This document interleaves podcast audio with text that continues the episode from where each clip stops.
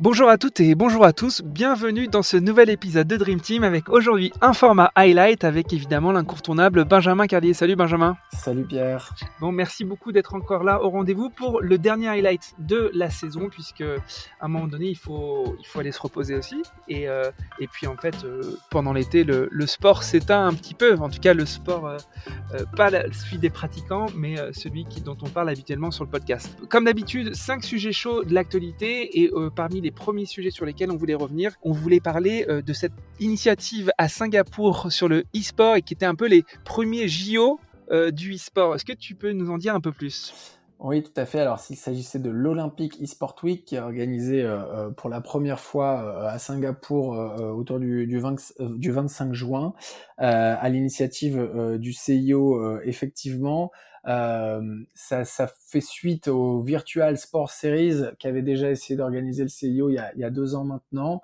Et donc c'est vraiment euh, la volonté de créer un rendez-vous euh, qui mixe les sports virtuels euh, et le e-sport. faut bien distinguer les, les deux. Hein. Donc sur les sports virtuels, on est sur une pratique sportive dans un univers de jeux vidéo et le e-sport, c'est la compétition de jeux vidéo.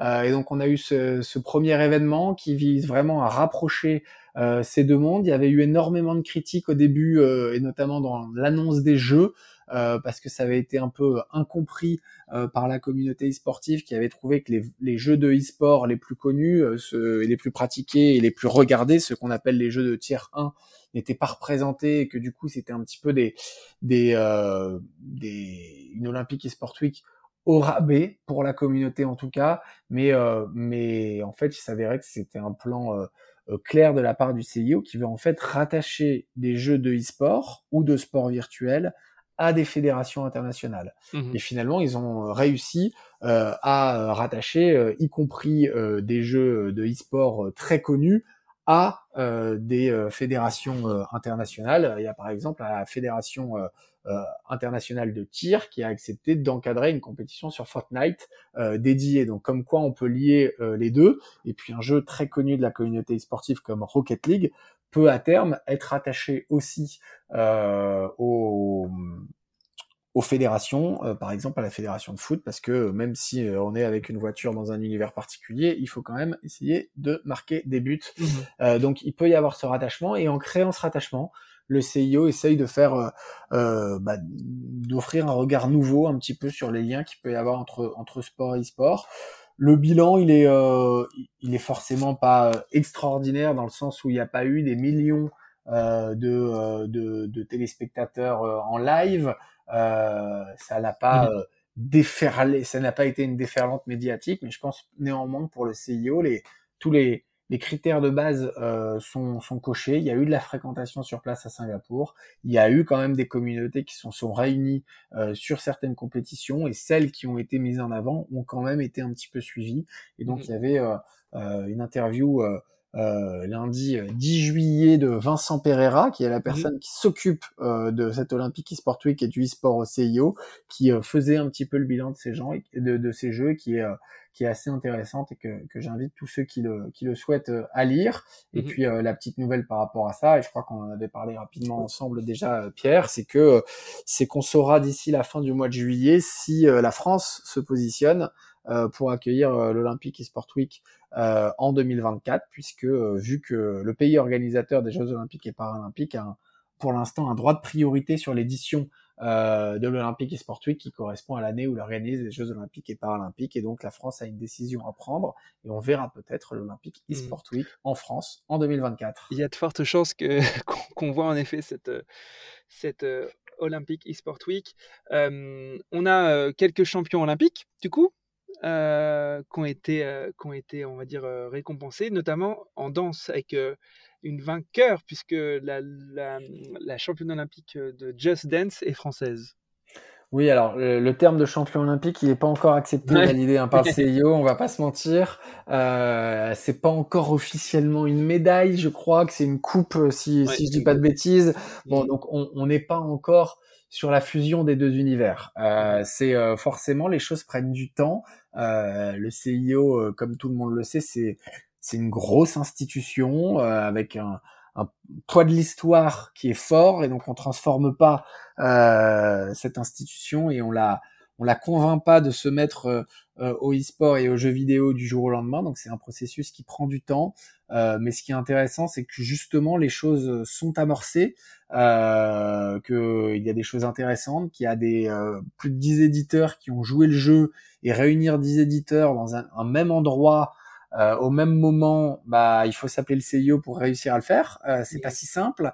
Euh, et du coup, voilà, il y a quelque chose qui est euh, qui est qui s'est engagé. Et puis c'est amusant parce que le monde du e-sport euh, et les gamers de manière générale disent à un moment donné, le CIO essayent de nous récupérer, mais dès qu'ils en ont l'occasion, ils aiment se proclamer euh, champion olympique. Donc, euh, donc, mm. ça montre aussi qu'il y a une attirance, même si c'est pas les cadors hein, du e-sport dont on parle ici, évidemment. C'est des jeux euh, un peu particuliers qui sont les jeux de sport virtuels, mais on voit bien quand même que que le que la mayonnaise peut prendre assez rapidement. Et puis, euh, faut faut faut pas oublier, il faut rappeler que le CIO, même s'il est parfois très critiqué sur ces sujets-là, aujourd'hui tout ce qu'il a entrepris pour faire venir des nouveaux sports euh, à lui ou pour changer un petit peu de dynamique, il a réussi à le faire petit à petit.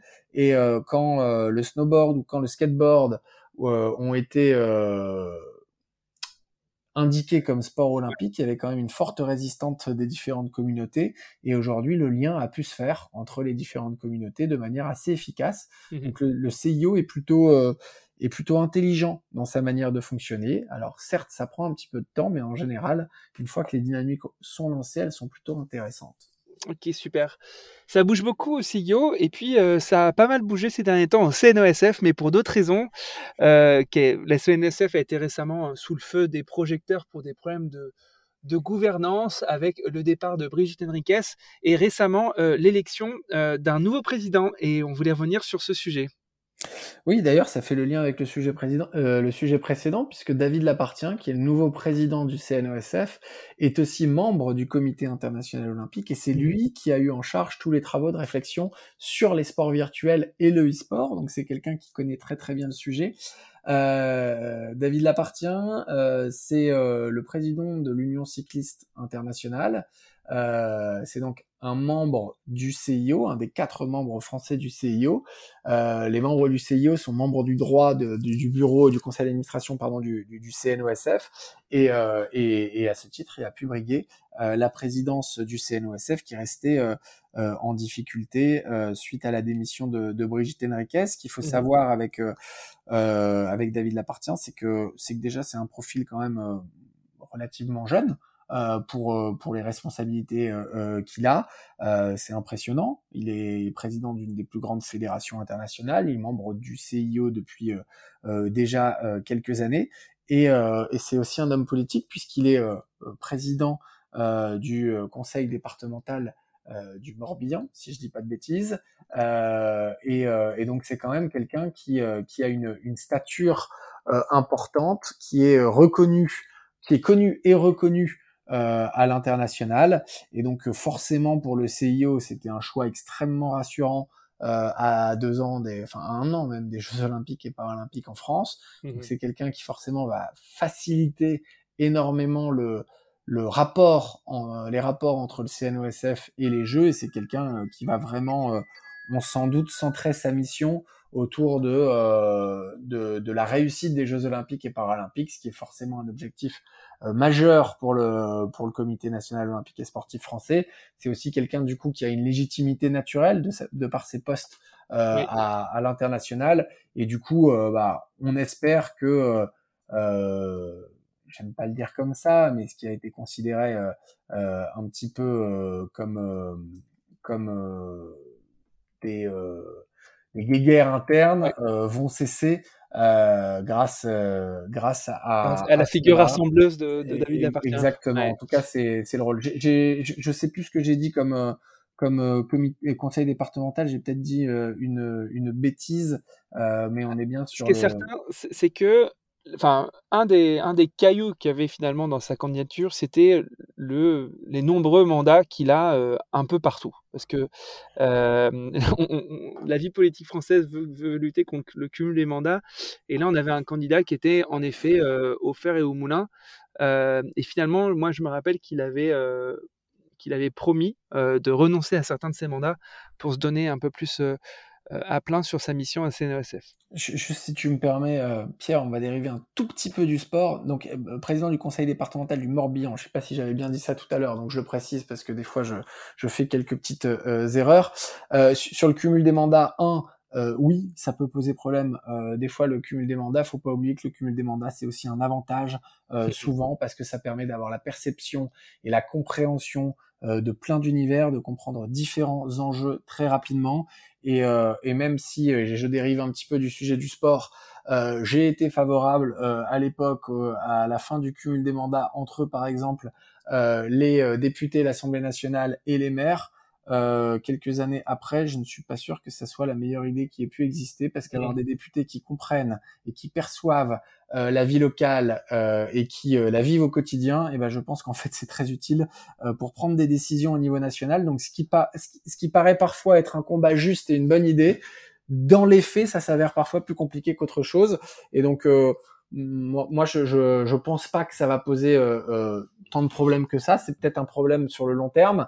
Euh, est-ce que c'est possible d'avoir une vision pour toutes les instances que l'on dirige ou gouverne à long terme de manière cumulative? Ça, j'en suis pas sûr. Mais en tout cas, là, à deux ans de réussir, à un an, pardon, de réussir les Jeux Olympiques et Paralympiques en France, oui, il fallait une figure légitime qui ait la compréhension de l'international, du national, du local et qui soit capable euh, de prendre des décisions, d'agir vite, de rassembler. Et donc euh, de, ce point de vue-là, je, n'ai pas de doute sur son efficacité dans les mois qui viennent. Écoute, très bonne clarification. Merci euh, Benjamin. On passe au, troisième sujet qui est un peu un rapport sur l'égalité femmes-hommes dans le sport sur lequel tu voulais revenir. Oui, c'est, euh, il fait une, très bonne veille. On remercie euh, Patrick Bayeux pour la, veille active qu'il fait euh, régulièrement. Et il y a un article sur viepublique.fr de Catherine Louveau sur l'égalité femmes-hommes dans le sport que je trouve assez intéressant. il revient sur un, premier point qui, des, des, fois, c'est les choses basiques qui sont les plus intéressantes. C'est qu'il faut pas confondre parité et égalité.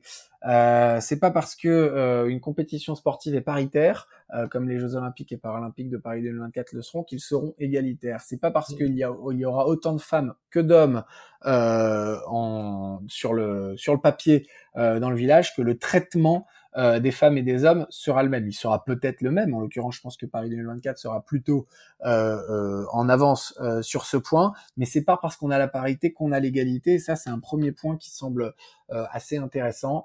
Et, surtout, après, elle revient sur sur l'état réel des pratiques qui montrent quand même qu'il y a encore beaucoup, beaucoup, beaucoup euh, de, bah, de discrimination par le sexe au niveau du sport, que euh, on ne pratique pas les mêmes sports euh, chez euh, les femmes et chez les hommes, et surtout chez les petites filles et les petits garçons, qu'il y a un, véritable problème pour l'accès au sport compétitif et au sport organisé pour les filles, qu'elles sont beaucoup plus sur des sports qui sont liés à l'esthétique, à l'intérieur, et beaucoup moins sur les sports un petit peu des fouloirs collectifs euh, d'extérieur, qu'elles sont beaucoup plus sur des, sports où il y a une esthétisation euh, qui peut parfois euh, poser problème, qu'il y a toujours le problème que l'on connaît depuis très longtemps du sport à l'adolescence chez les jeunes femmes, etc., etc. et donc bien sûr, les, ça reste un combat de, de, tous les jours que tous les acteurs euh, doit avoir, avoir en tête. Et puis les chiffres sur la médiatisation du sport sont absolument euh, hallucinants. Mhm. Alors euh, je les je les ai pas encore en tête, mais surtout le sport qu'on voit à la télé, il y a une énorme partie de sport qui n'est que masculin une petite partie de sport mix et une petite partie de sport féminin, mais on est encore sur un décalage mhm. absolument phénoménal en termes de médiatisation du sport. Donc, donc c'est c'est ce type d'article de fond qui est un peu long à lire, euh, mais, euh, mais qui fait du bien et qui est nécessaire, euh, à mon avis, pour rappel à tout le monde. Il s'appelle Où en est l'égalité femmes-hommes dans le sport par Catherine Nouveau sur viepublique.fr et je pense que c'est justement d'intérêt général d'aller relire ce type d'article régulièrement. Très bien. Écoute, je mettrai l'article avec, avec la, sortie de l'épisode, évidemment. on passe à l'autre sujet qui était un bon, un bon sujet pour la préparation de cet été, euh, puisqu'il y a eu un guide qui a été sorti par le ministère des Sports et qui vise à responsabiliser les pratiquants sur leurs euh, pratiques sportives cet été. Est-ce que tu peux nous en dire un peu plus? Oui, euh, on, reproche parfois au ministère ou aux institutions de ne pas être assez pragmatiques ou opérationnels. Là, le ministère des Sports a su être très concret très vite avec des recommandations sur à la fois ce qu'il faut faire pour pouvoir continuer à pratiquer du sport pendant l'été et cet été, notamment avec des vagues de canicule euh, qui ont euh, commencé, donc avec tout un tas de bonnes pratiques euh, qui visent à la fois les pratiquants et les encadrants et la prudence qu'il faut avoir par rapport à, à, tous ces sujets. Et puis à la fois, il y a le sujet bien sûr qui va avec du sport responsable pour éviter les gâchis d'eau, pour éviter les bêtises écologiques qui sont souvent euh, nombreuses et, euh, et, voilà, je voulais simplement euh, revenir là-dessus.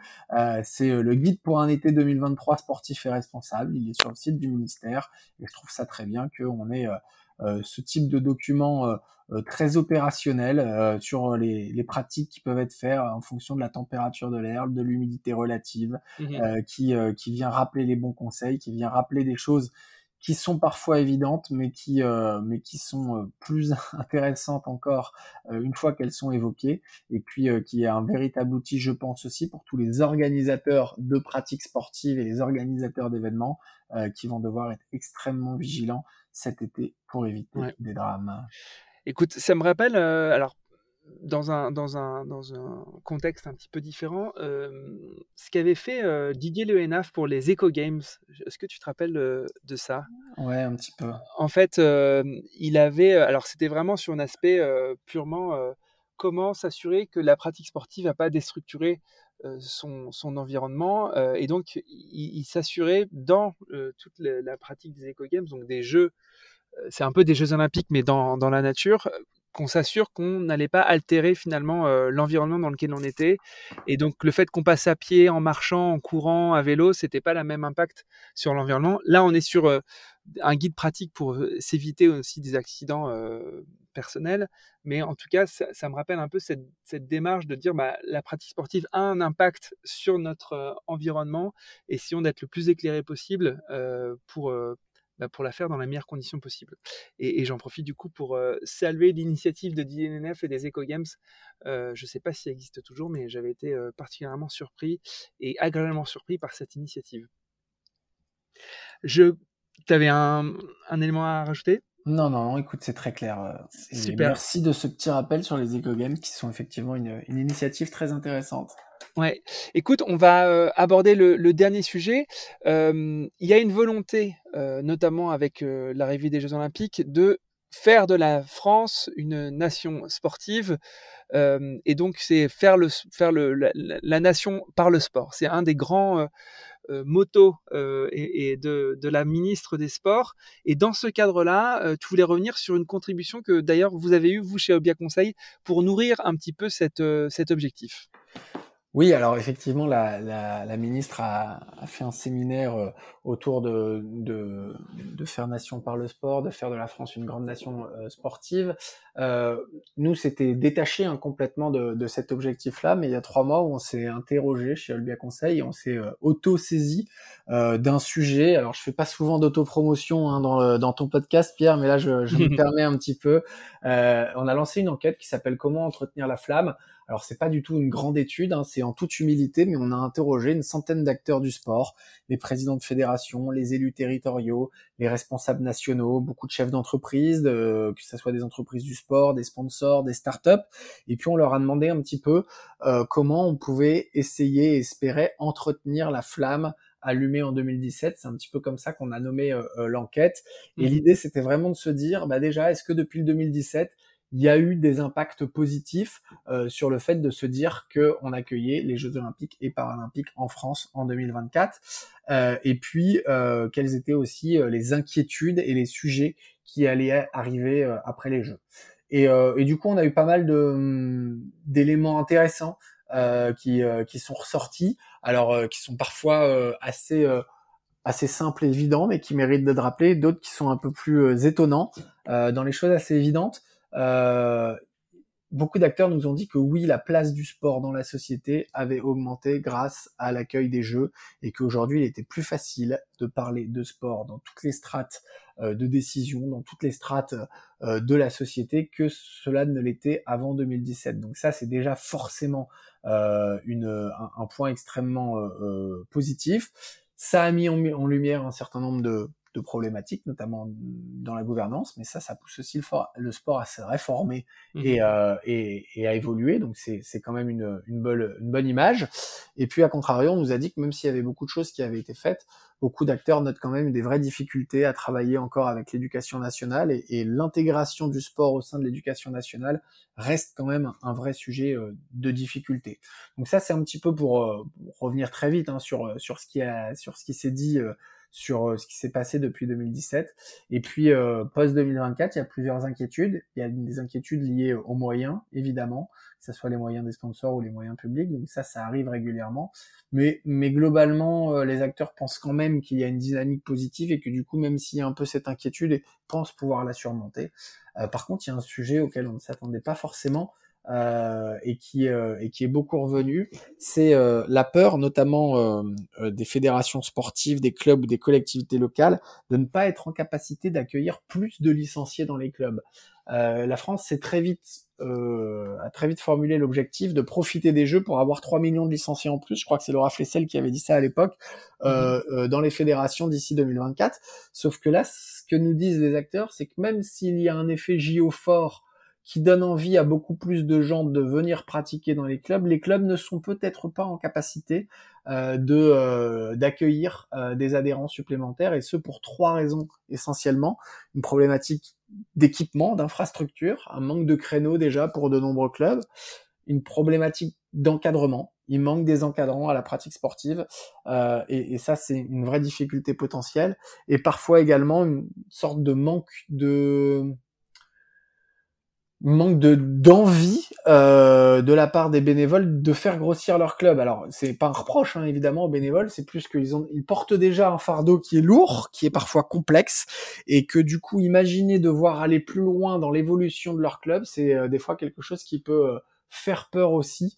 et du coup il y a pas mal de freins justement à l'augmentation du nombre de licenciés demain. Et donc ça, c'est un sujet qu'il faudra peut-être objectiver, sur lequel il va peut-être falloir travailler dans les mmh. mois et les années qui viennent, parce que euh, profiter des jeux, c'est aussi euh, essayer de capitaliser sur cette capacité euh, des fédérations sportives à accueillir plus de pratiquants en mmh. leur sein énorme enjeu dont on parle très souvent ici. Écoute, euh, merci infiniment Benjamin pour euh, ce, numéro, ce dernier numéro de la saison pardon de Highlight. Je te souhaite d'excellentes vacances euh, avec une nouvelle vie qui va bientôt s'ouvrir à toi et, je te souhaite de bien te reposer et, et de bien profiter. Merci beaucoup Pierre. Salut, ciao. Merci d'avoir écouté Dream Team. J'espère que cette causerie vous a plu. Si vous souhaitez soutenir ce podcast, partagez-le à vos amis, mettez plein d'étoiles sur Apple Podcast ou sur Spotify. Mais surtout, parlez-en autour de vous, à vos amis passionnés de sport. Je vous assure que ça boostera le podcast. Vous pouvez aussi me suivre sur LinkedIn, sur Instagram ou sur Twitter en cherchant Dream Team Podcast. N'hésitez surtout pas à m'envoyer vos commentaires, à partager les épisodes en me taguant et bien sûr à me suggérer des invités. Pour amener le podcast le plus loin possible, j'ai besoin de vous. Encore merci pour votre écoute. On se donne rendez-vous à la prochaine coderie.